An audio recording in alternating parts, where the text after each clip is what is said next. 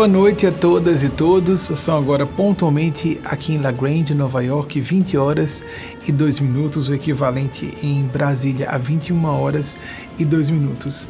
Antes de abrir a pergunta de vocês, eu tenho que dar os parabéns a todas as mães, mães na matéria densa, mães livres de organismos materiais como os nossos, mães que não estão em corpos de homens, mães biológicas, mães por adoção, pais que têm função acolhedora maternal, a pais muito mais acolhedores e que têm função bem mais maternal do que paternal, nada tendo a ver com orientação sexual ou identidade de gênero mesmo, função, função parental que normalmente os nossos mestres e mestras espirituais dividem em dois grandes grupos.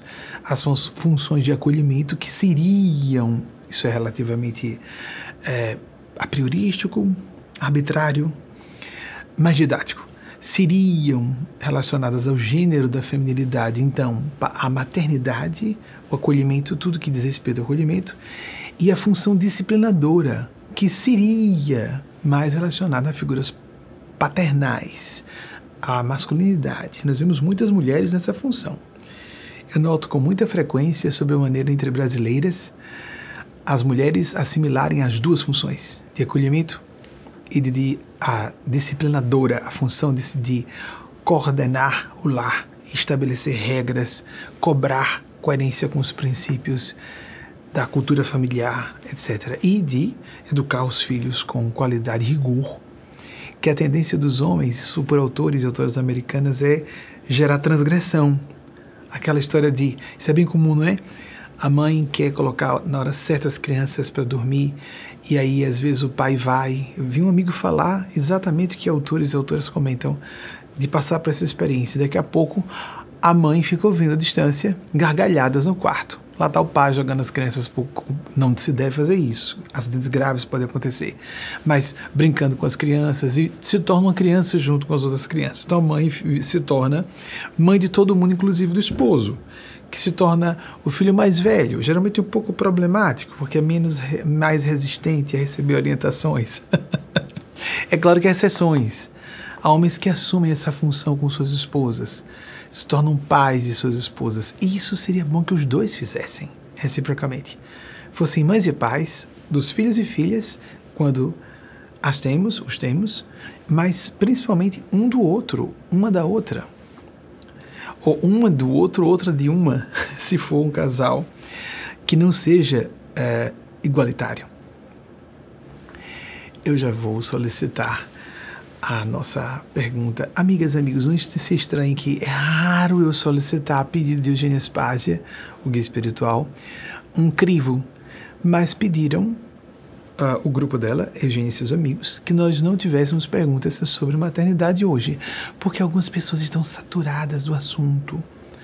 Há mães que estão se sentindo sobrecarregadas, há filhos e filhas de mães narcísicas que estão estressados, estressadas no dia de hoje.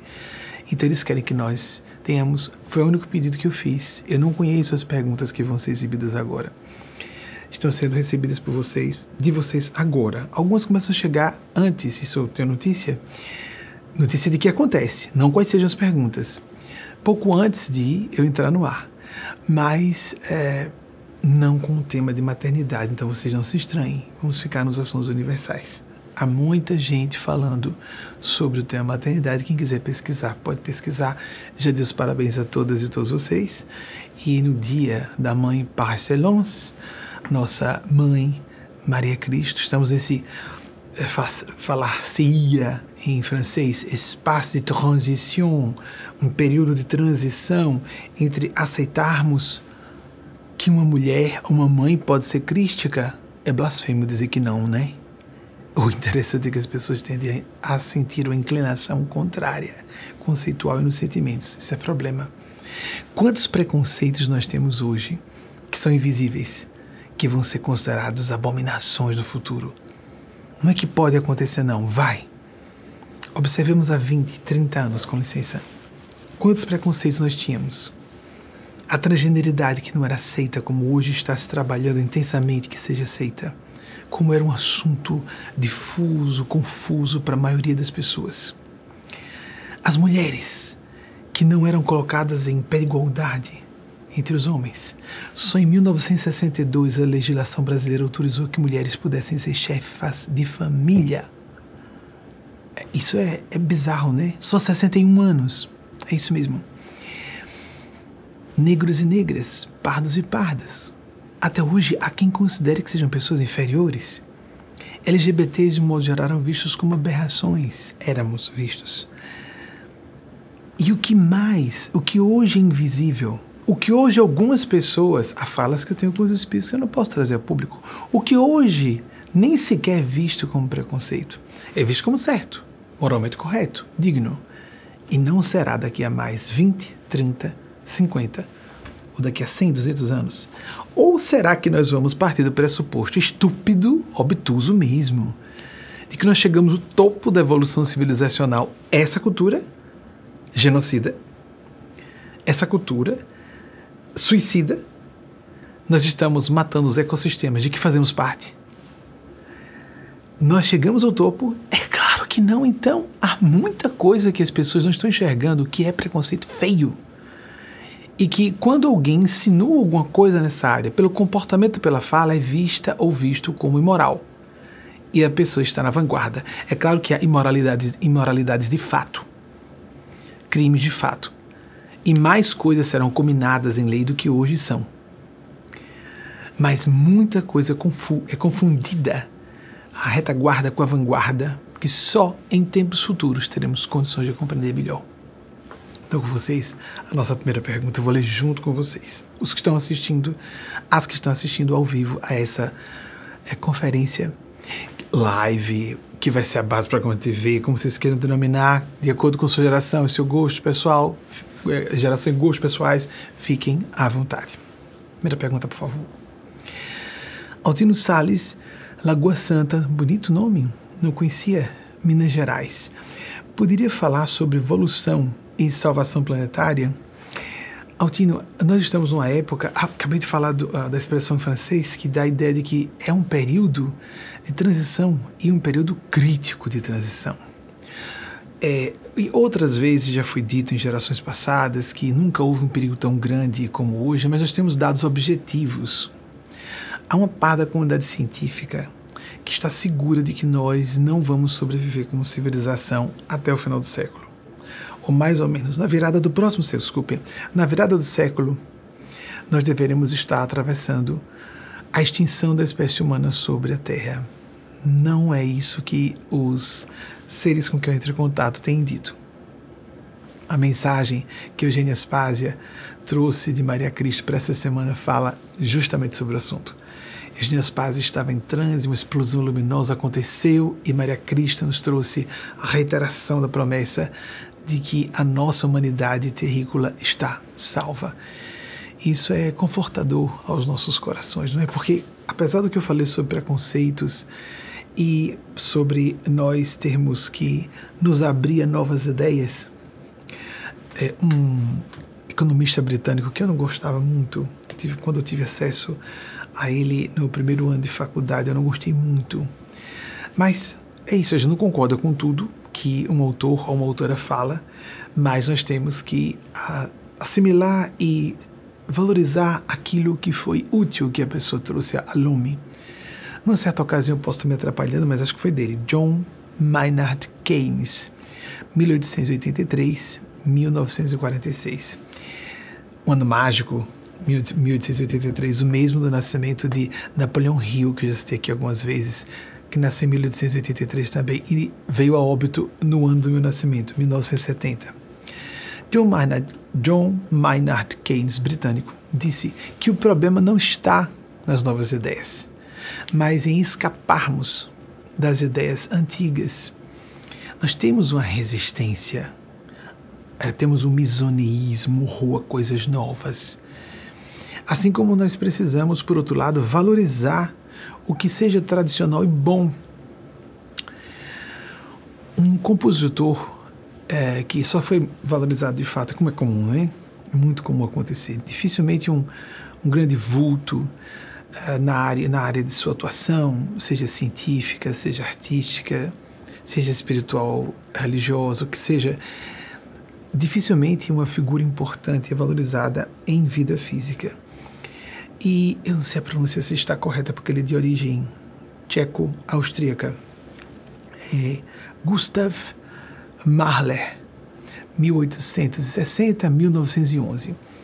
Ele disse: a tradição não é a reverência ou adoração às cinzas, mas a preservação do fogo. Nós somos aqui de viés cristão, por exemplo. É um fogo sagrado trazer as ideias de nosso Mestre Senhor Jesus para cá. Nós queremos expandir isso para uma figura de mãe como ele nos ligou, como humanidade, a ela, do alto do, da cruz, dirigindo-se a João Evangelista, Filho, eis tua mãe, mãe, eis teu filho. Recordam-se disso? Isso é fácil descobrir facilmente, até pela internet, mas a pessoa pode consultar as páginas dos seus evangelhos. Quase todo mundo tem uma Bíblia em casa, não é? Para enfeite, às vezes. Isso é um problema, é um livro de difícil interpretação.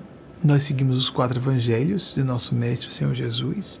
Consideramos que eles sejam um referencial de verdade para a Terra. É nossa opinião, isso é crença nós não podemos afirmar com certeza científica, mas nossa ciência só tem pouco mais, como nós entendemos ciência, pouco mais de três séculos de existência. Isso varia um pouco de, de acordo com a tua autora. Então, é, por falar nisso de questão de expandir a Maria, um, amanhã nós completamos 15 de maio, hoje é 14 de maio de 2023, amanhã completamos um ano que abrimos ao grande público e a palestra em que fizemos isso saiu do ar por razões uh, internas. Eu não, não posso dizer, obviamente, não é tudo que falo com os nossos instrutores e orientadores espirituais, nem tudo pode ser trazido a lume. Mas a palestra saiu do ar. De vez em quando, uma ou outra, vocês veem, né? Saem do ar. Um bloco inteiro de palestras de anos de 2018 saiu do ar, porque eu canalizava mais ostensivamente esses guias espirituais. E há um ano a completar amanhã, 15 de maio, nós lançamos publicamente para nos ajudar com o nosso cérebro primitivo, que precisa de ver, às vezes, uma imagem, para nos impressionar a gente por uma música também, na hora da oração, no exercício devocional diário, a disciplina de meditação prece. Se vocês quiserem usar, utilizar, é uma ferramenta, é apenas uma ferramenta. A imagem que nós colocamos aqui no jardim dessa sede que tem um estúdio da nossa instituição. São, é uma estrutura de três pisos. No piso base, nós temos o estúdio, no meio, nós dividimos com nossa residência e a sala de reuniões com o núcleo local, que a maior parte das pessoas são residentes em Connecticut, uma é residente na Flórida, mas aí vem menos vezes porque está mais distante, e nós que estamos aqui em Nova York. E no último piso ficam os nossos quartos, o gabinete e Delano Muté, um dos nossos amigos próximos, o que reside comigo e Wagner, meu esposo. Então, aqui no jardim, porque é um ambiente quase rural, uma cidadezinha La Grange, é uma cidadezinha do interior. Eu fiz questão quando o Espírito de Minhas Paz, em 6 de fevereiro, me disse: compra uma casa para mim em Nova York. Eu, meu Deus do céu, Nova York o quê? Aquele burburinho, eu não, aguento, eu não aguentava o burburinho de minha cidade natal, Aracaju que a área metropolitana mal chega a perfazer um milhão de habitantes. Como ficar próximo? Uma das maiores metrópoles do mundo, não é a maior em termos nem de população nem de tamanho, mas de importância, é simbolicamente uma capital do mundo. Como eu vou aguentar trabalhar mediunicamente lá? Elas não. Você pode ficar numa cidade do interior. Então ficou melhor, somos cercados de verde. Ficamos a uma hora e meia de distância da sede da ONU, porque nossa instituição é órgão consultivo do Conselho Econômico e Social da ONU desde agosto de 2018, com o nome jurídico Sociedade Filantrópica Maria Nazaré. Ficamos a uma hora e meia de distância e estamos onde ela queria, na Nova Roma, como ela chama. Então tem uma imagem de tamanho humano, não parece quando. Uh, eu vou pedir que Wagner prepare o vídeo primeiro e depois uma transmissãozinha rápida em tempo real, porque a transmissão ao vivo acontece. Em qualquer momento você pode entrar nesse uh, endereço eletrônico que vai ser oferecido. Vou pedir que fique na descrição, por favor, dessa palestra, para que vocês entrem e façam suas preces. É uma ferramenta, entre outras. Observem que a, a estátua é toda branca, um branco perolado, não um branco puro. Que a ideia é não confundirmos, embora respeitemos os católicos, com a ideia de é, Nossa Senhora com cor pintada e parecendo mais humana, não é para nós confundirmos com a pessoa, é uma imagem. Tem que estar um, tem que estar um pouco abstrata para que nós nos remetamos à verdadeira figura que nem tem forma humana, provavelmente. Maria Cristo. É um ser crístico. O que é um ser crístico, não é? Nós não temos acesso, claro, a isso. Está fora da nossa, do nosso processamento cognitivo. Mas nós precisamos, nosso inconsciente precisa, nossa, individualmente falando, coletivamente falando também, de uma figura de mulher, de mãe, hoje então, o Dia das Mães, mais razão para fazermos isso, ver a face maternal de Deus refletida, representada nela, Maria Cristo. Maria de Nazaré, se Maria Cristo é Maria Nazaré ou não, também é crença. A pessoa pode recusar tranquilamente em paz, mas não pode é, blasfemar contra. Né? Ser ofensivo, ofensiva, porque existem princípios, leis automáticas de retorno que funcionam, quer a pessoa acredite, quer não. Se nós não acreditamos, se somos ateus ou ateias, quem for, nós não podemos atacar figuras sagradas pelo menos por respeito aos sentimentos e pessoas que acreditam nessas figuras sagradas. Pelo menos. Mas eu garanto que existem. E essas figuras não vão se vingar porque foram mal faladas. É um fenômeno automático. Então, vou pedir que seja exibida. Essa imagem tem um metro, só ela. Não unir o. Nós colocamos uma estrutura semelhante ao altar para ficar mais alta do que nós, lógico, não é? Para transmitir essa mensagem simbólica de estar acima de nós. Então tem uma estrutura, um pouco mais de um metro talvez, eu não me recordo certo, mas a altura da própria estátua tem 1,78m, é de 1,78m. Não parece, mas ela tem 1,78m. De minha altura, eu tenho um pouquinho menos, meio centímetro. A menos, tenho 1,77m, até onde eu me recordo a última vez que eu me medi. Né? Eu tinha 1,79m na adolescência, no final do dia, e 1,80m quando acordava, mas a gente vai diminuindo de altura com o tempo. O achatamento interdiscal das vértebras, todas as articulações vão ficando um pouquinho mais. Uh, é isso. Se não, não passarmos, sofrermos essas vicissitudes da passagem do tempo, nós não estaremos vivos fisicamente, morremos antes. Então, isso é um sinal de que estamos vivendo mais tempo. Então, com vocês, essa esse videozinho rápido que às vezes encerra nossa palestra, é um dos vídeos que Wagner produziu.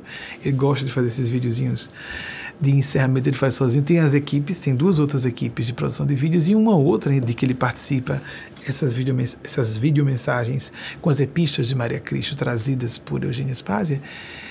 É, ele participa também, mas sozinho às vezes fa ele faz alguns vídeos. Esse foi um que ele produziu com o tom primaveril, em que estamos aqui nos Estados Unidos em primavera, no Brasil no outono. Vocês então esse vídeo. Em seguida já peço a Wagner que emende, por favor, Wagner, com a imagem em tempo real da transmissão do vídeo e o link vai ficar na descrição se você quiser utilizar em casa. Apenas uma oferta de uma ferramenta. Você pode fazer seu exercício meditativo oracional sem utilizar nenhuma imagem. Eu não gosto de utilizar imagens, por exemplo. Se é de foro íntimo, mas que o nosso cérebro precisa de alguns recursos fala, escrita, música, incenso, o que você quiser, desde que isso lhe faça bem e você se sinta em melhor estado de reverência e devoção ao divino ou à divindade, não importando que haja intermediários como nosso Mestre o Senhor Jesus, Maria Cristo, como você prefira. O vídeo com vocês. Agora vocês, agora vocês veem em tempo real essa transmissão. Não se estranhe, não, é luz do dia mesmo, viu? Aqui às vezes anoitece perto do novo da noite nessa época do ano. A variação sazonal nessa região é imensa. Então, pelo link que vai estar na descrição, vocês podem. É um passarinhozinho, vocês estão vendo que gracinha. Então, é, a, que seja bem-vindo. Pássaros representam, segundo toda a mitologia, o estudo de mitologia, a transcendência.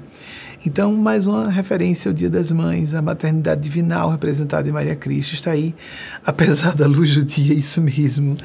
Tem até o horário aqui no rodapé da imagem, vocês podem observar passando, 20 horas e 23 minutos, em 14 de maio, ainda botamos a ordem certinha como em português.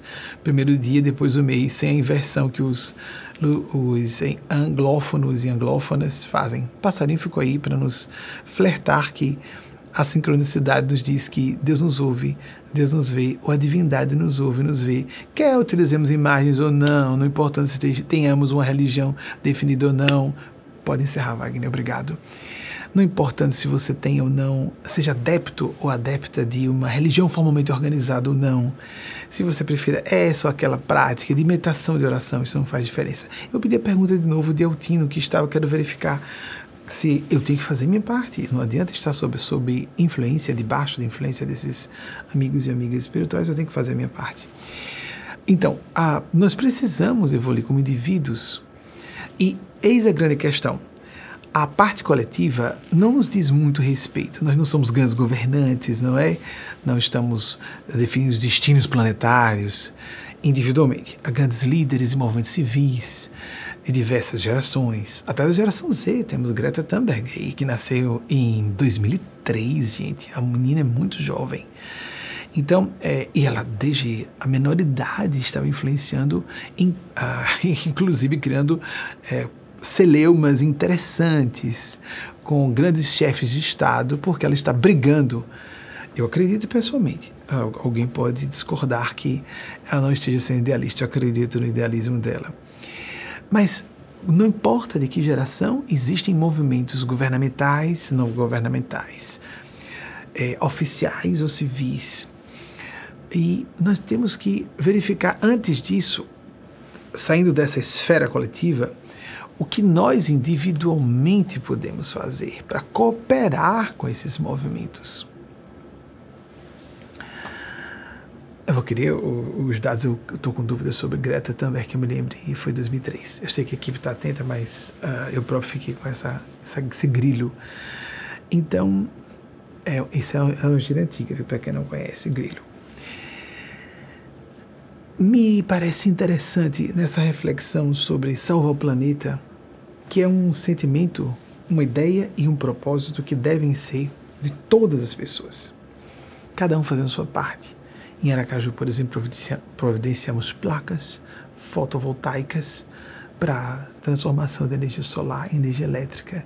Estamos nos programando para fazer o mesmo aqui. Cada pessoa tem que fazer o seu, apresentar a sua pequena contribuição, ainda que seja a, insignificante Lord Byron, famoso, grande, um referencial poético de inglês, que viveu entre 1788 e 1824, dos mais citados poetas e da literatura inglesa de modo geral.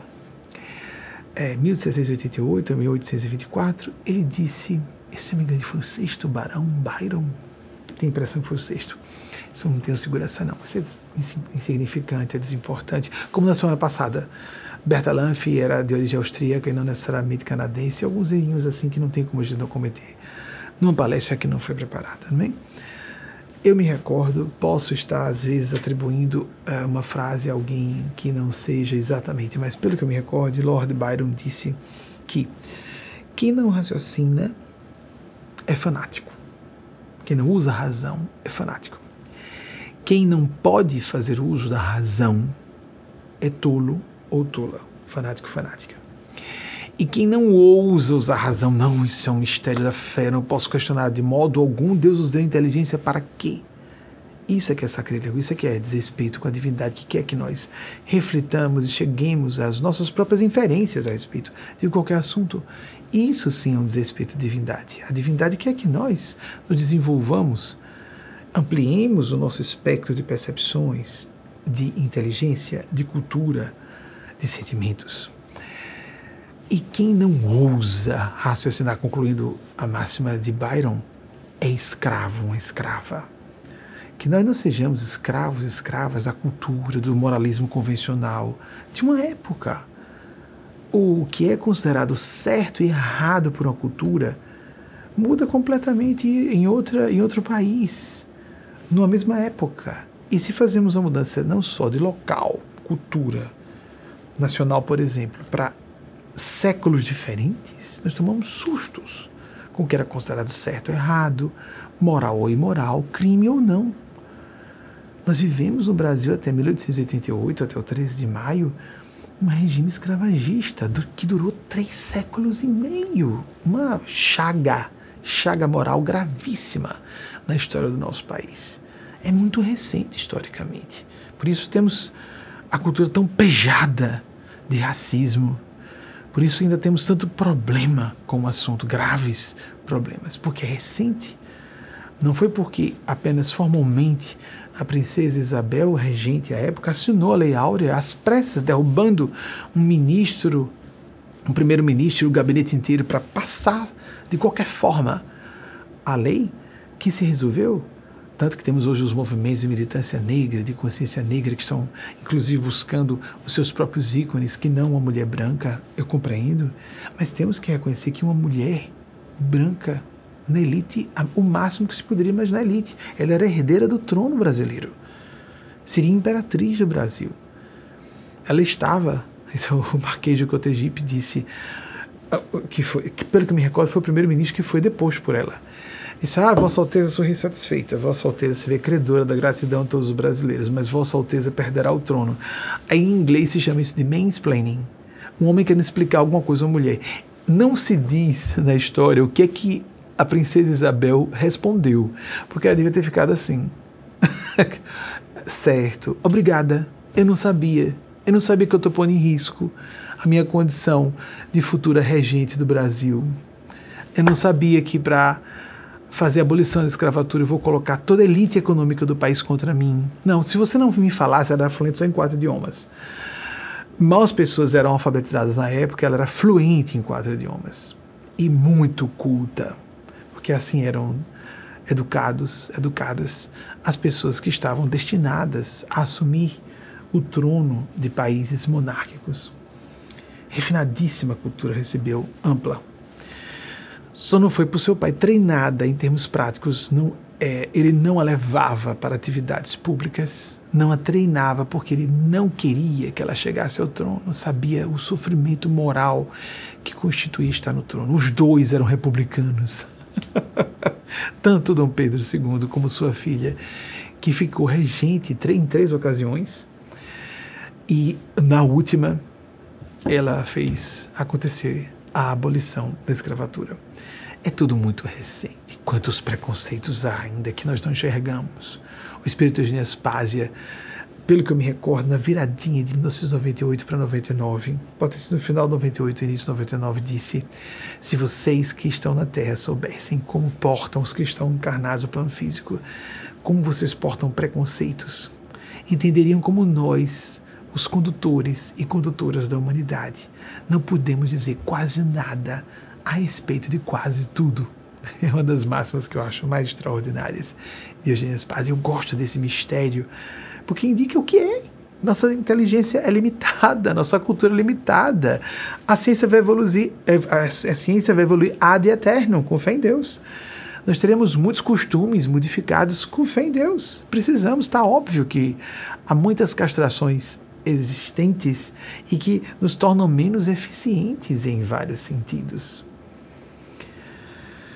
Então, falando sobre esse assunto, dessas castrações, eu me acordei de um psiquiatra e filósofo alemão e suíço, tinha as duas cidadanias, também do século XIX. Vocês vão achar estranho, mas é isso mesmo, o mesmo ano de Napoleão Hill e de quem eu citei foi uh, Gustav Mahler, o compositor tcheco-austríaco.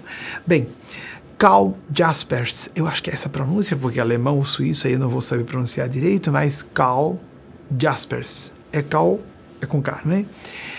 Porque poderia ser com C. Carl Gustav Jung é com C. Inicial. Ele disse algo bem uh, importante, na minha opinião, pelo menos, para todas e todos nós.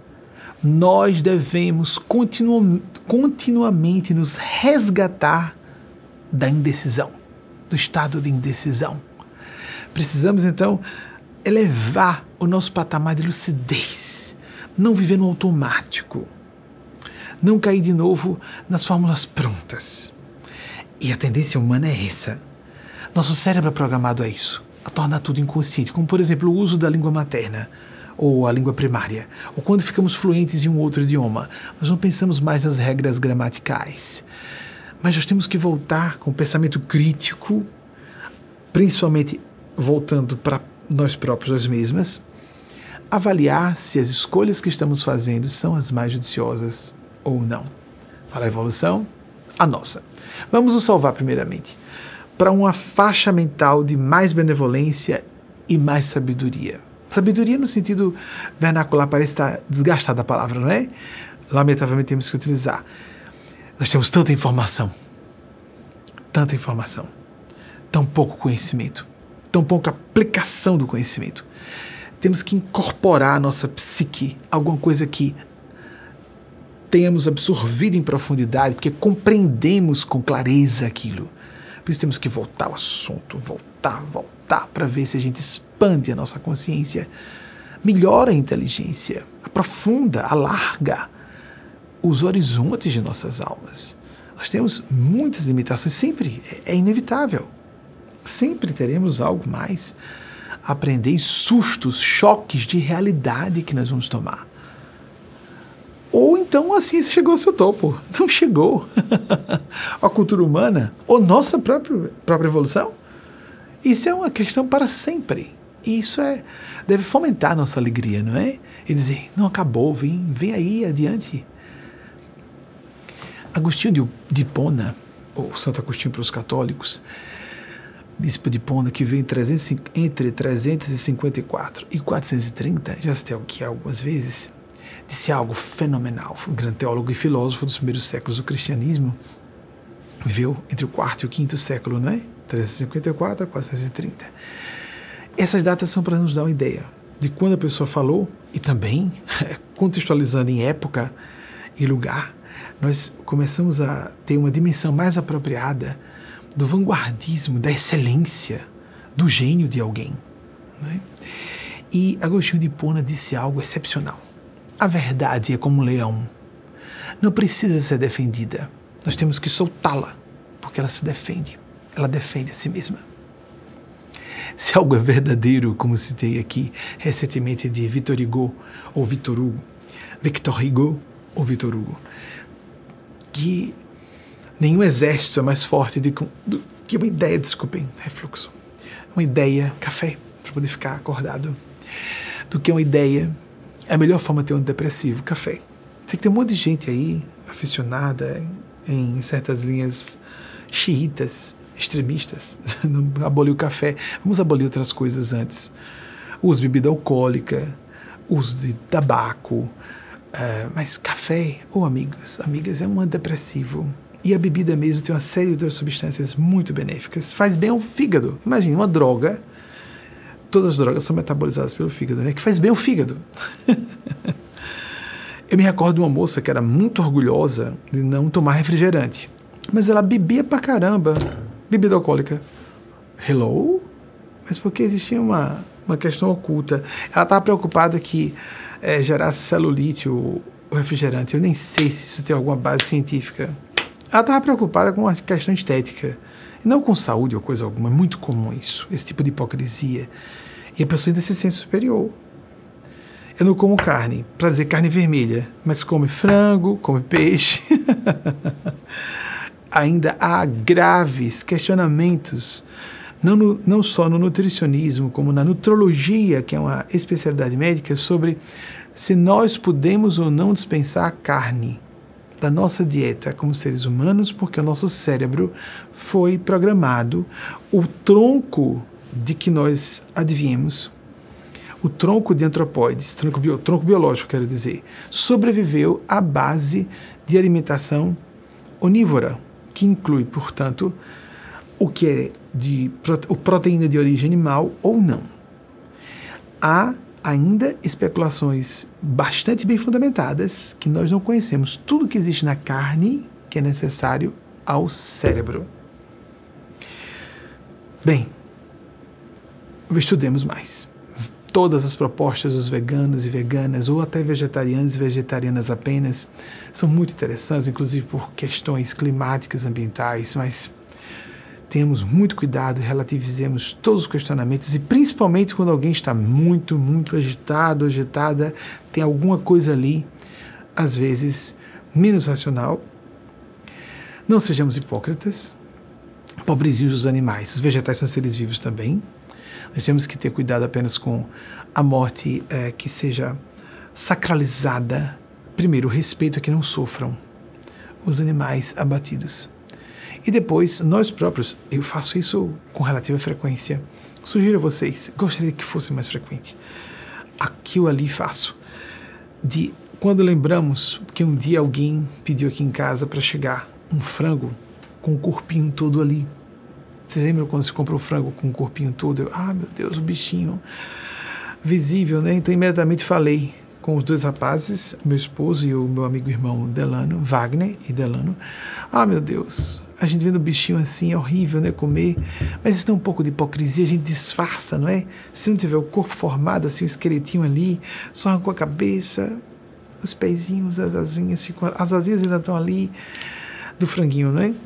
Depois abolimos trazer para cá. Mas nesse dia em particular eu sugeri, vamos fazer como Joseph Campbell, o grande mitólogo, sugeriu, vamos orar como antigas culturas fazem, agradecendo aquele animal por ter oferecido sua carne. Não foi voluntário o movimento do animal, mas agradecer ao animal que ofereceu sua vida para a manutenção da outra vida. Vida é esse elemento de vida. A não ser que nós sejamos plantas, com clorofila captando luz solar e transformando em carbono.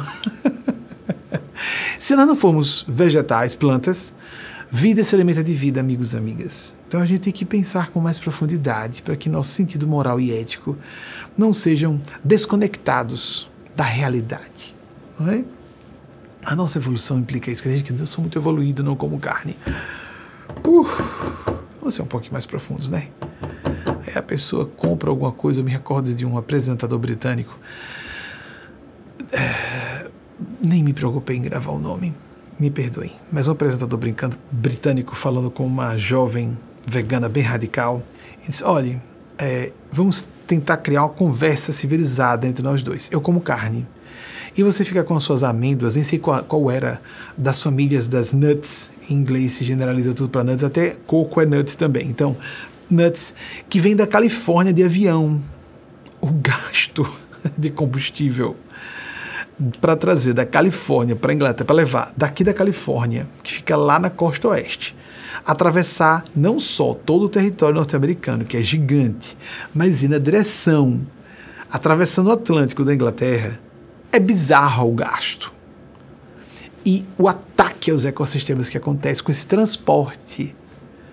Então a pessoa nem raciocina com clareza que o benefício que acontece por será que ela está avaliando se o que ela consome foi feito no seu quintal? Não foi transportado por um caminhão? De onde? A que distância? Mil, dois mil quilômetros? Alguém que esteja, por exemplo, numa região do Brasil e consuma um produto que tenha sido eh, da agricultura, quero dizer, agropecuária de forma geral, que tenha vida. Pecuária não, vamos ser só, só agricultura, para falar de vegetais. Mas que venha de 1.200, 1.300 quilômetros de distância o gasto de combustíveis fósseis para que chegasse à mesa, pessoa, a pessoa achando que está sendo a santa ecológica. Vamos parar com esses radicalismos tolos. Isso é bronco, bisonho, obtuso. Sim, a causa ambiental é séria, mas começa com um plano da consciência para irmos então a iniciativas individuais, governamentais, eh, de comunidades e quaisquer escalas, a começar do agrupamento familiar ao nacional mas vamos raciocinar com mais clareza. A nossa evolução depende disso. Nós precisamos sair dessa grosseria de enxergar, por exemplo, uh, Mark Twain, que eu volto e meio aqui também cito, uh, porque gosto muito, uh, me apaixonei desde que tive o primeiro contato com ele, lá no iníciozinho da adolescência, em 1982, eu vi a primeira mensagem dele a fala satírica, ele tinha um traço sarcástico muito forte, mais sarcasmo do que propriamente sátira, mas tinha um quê de sátira e crítica social construtiva. Ele era um apaixonado pela defesa de negros e negras. Ele não aceitava de jeito nenhum a escravidão de, da espécie humana, de uma parte da espécie humana apenas por causa da cor da pele. E para a época era uma vanguarda, e ele era um homem branco, não é? 1800, 1800, desculpe, 1835 e 1910. Escritor aqui norte-americano. Cheguei a passar pela porta casa onde ele veio a óbito em 1910. Esse ano mágico, como já falei também algumas vezes aqui a vocês.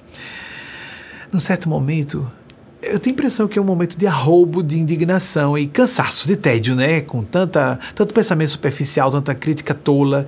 Então ele disse: assassinato, o homicídio, às vezes é punido, mas livre expressão do pensamento sempre é punida. é um riso meio sem graça, né? É um riso meio sem graça. A pessoa falar, às vezes, algo que provoca os, as certezas de alguém isso pode gerar uma aflição interna. Então a pessoa faz. Hoje é tão bom, né? A gente usando um canal de internet, a pessoa desliga, sai, se desinscreve, fica à vontade. Que quem quer, quem está em sintonia, não tem como vir em outro lugar, esse conjunto entrelaçado de ideias em outro lugar. Pensamento espiritual, cristão, defendendo minorias, falando todos esses assuntos, apelando para a ciência, questionando a ciência, questionando nós próprios, nós mesmas apresentando até isso que é novidade, não é? É, é, é, é surreal uma mãe poder ser crítica, claro que pode ser crítica, como não seria? Nelson Mandela, grande revolucionário do século passado e chegou até esse século, 1918, 2013, e que chegou a ser presidente da África do Sul depois de, se eu não me engano, foram 27 anos de prisão, acompanhei esse período. Ele disse algo extraordinário no sentido de avaliação do que seja um povo. Ele disse: um país, uma nação será avaliada, deve ser avaliada, não pela forma como tratas, trata seus cidadãos e cidadãs considerados estratos superiores, mas sim sociais, considerados superiores, mas sim como esta nação trata os cidadãos e cidadãs nos estratos ditos inferiores dessa sociedade. Fabuloso, não é? Com isso, eu vou pedir o nosso intervalo com a mensagem de uma das nossas equipes de vídeo que uh, esses dois rapazes, é, César Maciel e Italo Cristóvão, fazem uh, uma, uma, dupla, uma dupla dinâmica, fazem um, vídeos com mensagens de Eugênio Spazia, essa é 2004. Eu, quando começo a assistir, eles próprios escolhem a psicografia de Eugênio Spazia, quando tem o um vídeo deles, vocês vão ver, nossa, essa aí deve ser do início do século, porque saiu uma palavrinha neurótico, assim, de cor que tinha uma interferência do meu inconsciente para uh, empobrecer o pensamento de Eugênio Spazia e que eu não tinha como ver na época com clareza. Já existia o termo transtorno na época, mas uh, passou mesmo assim. Eu já sabia que existia a expressão transtorno, saiu. Isso aí, falei com Wagner, isso aí é, é mensagem antiga, porque tudo é de pensamento de Eugênio Aspásia, menos essa palavrinha aí, isso foi interferência minha. Eu tinha 33 anos, foi em maio de 2004 que recebi. Isso é interessante, essa intemporalidade do ser sábio que se manifesta, não importando a idade, ou a maturidade, ou a, a cultura da pessoa que esteja no canal. Pesa, interfere, acabei de falar, interferir a falha de filtragem, é isso mesmo. E a gente perdoa ali porque, por isso que vem a data, para a gente atualizar. A palavra seria transtorno. E não é ser transtornado, transtornada, e não neurótico. Neurótico é uma expressão. O nervoso, antes do neurótico, era o nervoso, nervosa. Então, nervoso, isso é uma expressão que é vernacular, mas cientificamente inadequada. Alguma coisa nos nervos, está atrapalhado. Então, fulano sofre do fígado para dizer que tem, é temperamental. Isso do século XIX. Então, temos que estar atentos a essas expressões, ao significado das palavras, à origem das palavras, para ver se elas condizem com o que nós estamos tentando transmitir.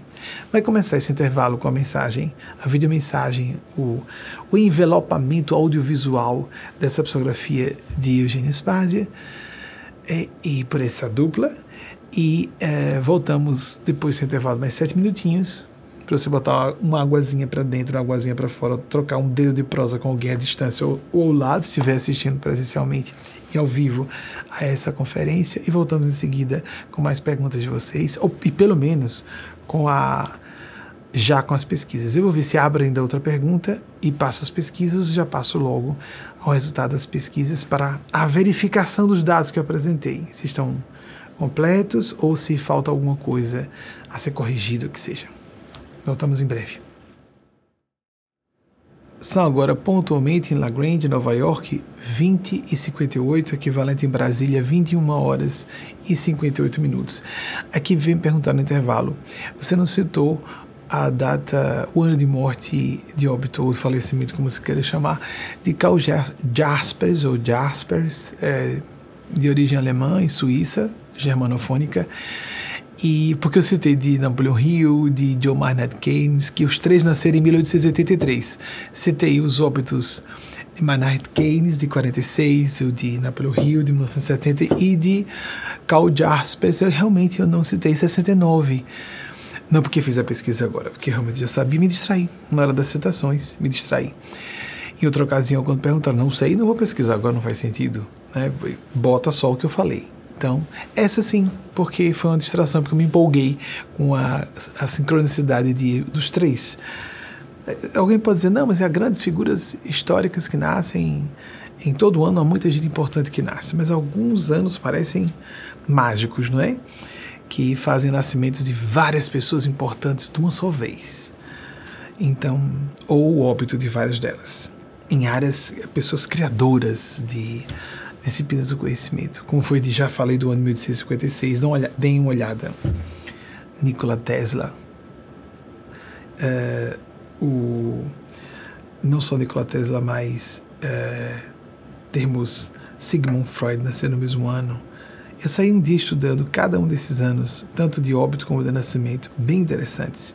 Mas hoje não é o dia de nós falarmos sobre isso. Ah, pausa é isso, estou conversando com os espíritos, não, é o dia de falarmos sobre isso.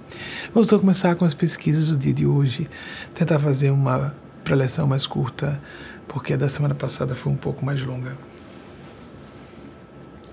A legislação brasileira, que autoriza que mulheres sejam chefes de família de 1962. Absurdo, né? Tão recente. Meu pai das famílias são dirigidas por mulheres, mesmo estatisticamente é considerado, já é, é, nós somos informados, informadas sobre isso. Próximo, por favor. John Maynard Keynes, de 1883 a 1946, economista britânico. Napoleon Hill, 1883, 1970, o, o autor do clássico o, a, Lei, a Lei do Triunfo enorme, um alfarrábio gigante. Mais, antes que eu me lembro de mais de 600 páginas. Foi um horror. Tive que ler alguma coisa dessa área que eu não conhecia. Quando logo lancei o programa de TV, me exigi estudar algumas áreas que eu não conhecia. Seguindo, eu não podia esperar que os espíritos fizessem tudo por mim, não é correto. Nós temos que ter, oferecer um acervo, né, de um, um cabedal mínimo de conhecimento geral para que eles possam trabalhar, sem ficarmos aprisionados a uma disciplina do conhecimento. Por isso que eu chamei graduação de grade, gradeamento. Eu não quero estar gradeado, embora respeite, como com frequência eu faço aqui referências elogiosas, menções encomiásticas a pessoas que têm muitos títulos porque se especializam e valorizam o conhecimento, mesmo que seja instrução formal. Próximo, por favor. Mas eu tinha que ser um generalista. Compositor, ele também era regente, mas acabou entrando na história muito mais como compositor Gustav, será que é Mahler? A pronúncia por aí, não é?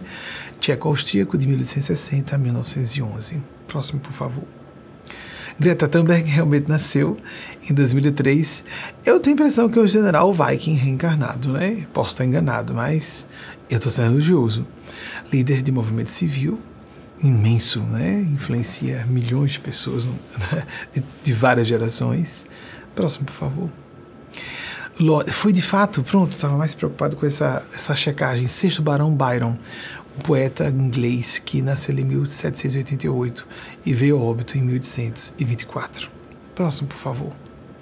Lei Áurea, isso é bem conhecido, todo mundo vê na escola, né? 13 de maio de 1888, abolição da escravatura. Eu falei como abolição da escravatura é a Lei Áurea, todo mundo conhece bastante isso. Próximo, por favor. Karl Jaspers, 1883-1969, filósofo e psiquiatra alemão e suíço. Próximo, por favor, tem. Agostinho de Pona, de 354 a 430, teólogo e filósofo, filósofo dos primeiros, olhem só, do quarto para o quinto séculos do cristianismo primordial, os primeiros séculos do cristianismo. Não é bem o primordial, dos primeiros séculos. Primordial a gente entende que, que é só o cristianismo do primeiro século, não é? Pelo menos como os nossos é, orientadores e instrutores espirituais aqui preferem denominar cristianismo primordial aquele de Jesus e seus diretos primeiros apóstolos e discípulas. Próximo, por favor. Mark Twain, citamos aqui volta e meia, né? 1835-1910, um escritor norte-americano bastante sarcástico, com bastante disposição a fazer a crítica social. Uma vez que ele disse assim: quanto mais eu conheço o ser humano, mais eu gosto do meu cão. Tem uma série de frases dele que são só a gente lê, a gente ri, né? Então, uma coisa e outra que eu de memória estou atribuindo a alguém, eu posso estar me equivocando. Então, eu peço desculpas de antemão. Seguindo. Nelson Mandela, de 1918 a 2013, que foi um rebelde contra o apartheid. Quem acompanhou essa época foi algo pavoroso, né? Como isso existia num país é, que fosse, né, mais ou menos tido como da cultura ocidental, com a minoria branca. Então ele foi um revolucionário contra esse status quo na época e chegou a ser presidente da África do Sul. Foi uma reviravolta extraordinária. Ele chegou a ficar 27 anos preso. Vocês chegaram a pesquisar isso? Se foram 27 anos mesmo? Próximo, por favor. Eu vou uh, trabalhar para o encerramento aqui, encaminhar o encerramento. Desejo a todas e todos reflexões provocadas, pesquisas que sejam estimuladas a vocês, mas principalmente uma prática de busca de devoção, de reverência à divindade, pelo meio que mais lhe agradar. Se você estiver ligado, vinculado a uma religião formalmente organizada ou não, práticas meditativas, práticas oracionais, sua busca de conexão com Deus, seguir a sua consciência, filtrar com espírito crítico, pensamento crítico, mas também com observação autocrítica. Ninguém é um bom crítico, uma boa crítica, se não for autocrítico, autocrítica primeiramente. Que Nossa Senhora das Maravilhas em transbordamento, a face maternal de Deus, infinita bondade e misericórdia interminável, 27 anos preso. Uma vez interno confirmado que ele passou 27 anos preso. Obrigado. É, que Nossa Senhora das Maravilhas em transbordamento, que nos traz bênçãos e graças em cascatas, leve a você e seus entes queridos o melhor possível para o nosso crescimento, o nosso amadurecimento psicológico e espiritual, para a nossa realização de modo completo como seres humanos. E que façamos por merecer isso, seguindo o que nossa consciência aponta como responsabilidade pessoal, sem aguardar que graças como algo de graça. Não, graça é uma expressão de Deus que paradoxalmente espera que tenhamos merecimento. É um paradoxo mesmo, que a graça, em tese, acontece sem merecimento. É tudo complexo mesmo. A área da transcendentalidade da. Ah, nascimento de Nikola Tesla, 1856. Eu certamente citei Freud, mas não precisa mostrar, né? Tem? Vocês puseram? Segundo Freud, 1856. Ok, obrigado. Pronto. Eu sugiro a todas e todos enfaticamente essa prática diária de meditação em prece. Se puder, a prática diária do Evangelho, vou pedir que coloque na descrição novamente. E que você faça de sua vida, como Eugênio Spazia um dia, nos anos 1990, sugeriu, um, torne sua vida um hino de amor de fraternidade. Nós não vamos viver com arrobos de ternura, carinho, amizade, abertura com qualquer pessoa. Isso é impraticável na vida social. Há uma heterogeneidade evolutiva de caracteres e de níveis intelectuais e culturais imensa essa heterogeneidade. Nós não podemos nos fiar e nos abrir simplesmente. Isso de fato seria irresponsável até. Não seria consciente. Nós temos que ajustar nossa fala até para poder ajudar bem uma pessoa, ajustar o nível da pessoa, ao nível de entendimento, como nós fazemos com uma criança. O nível de entendimento, de sentimento, de valores, respeitando os preconceitos da pessoa até uma certa medida, inclusive. Alguns preconceitos têm que ser combatidos abertamente, porque estão uh, invadindo a margem da dignidade do livre-arbítrio, livre-arbítrio de outras pessoas.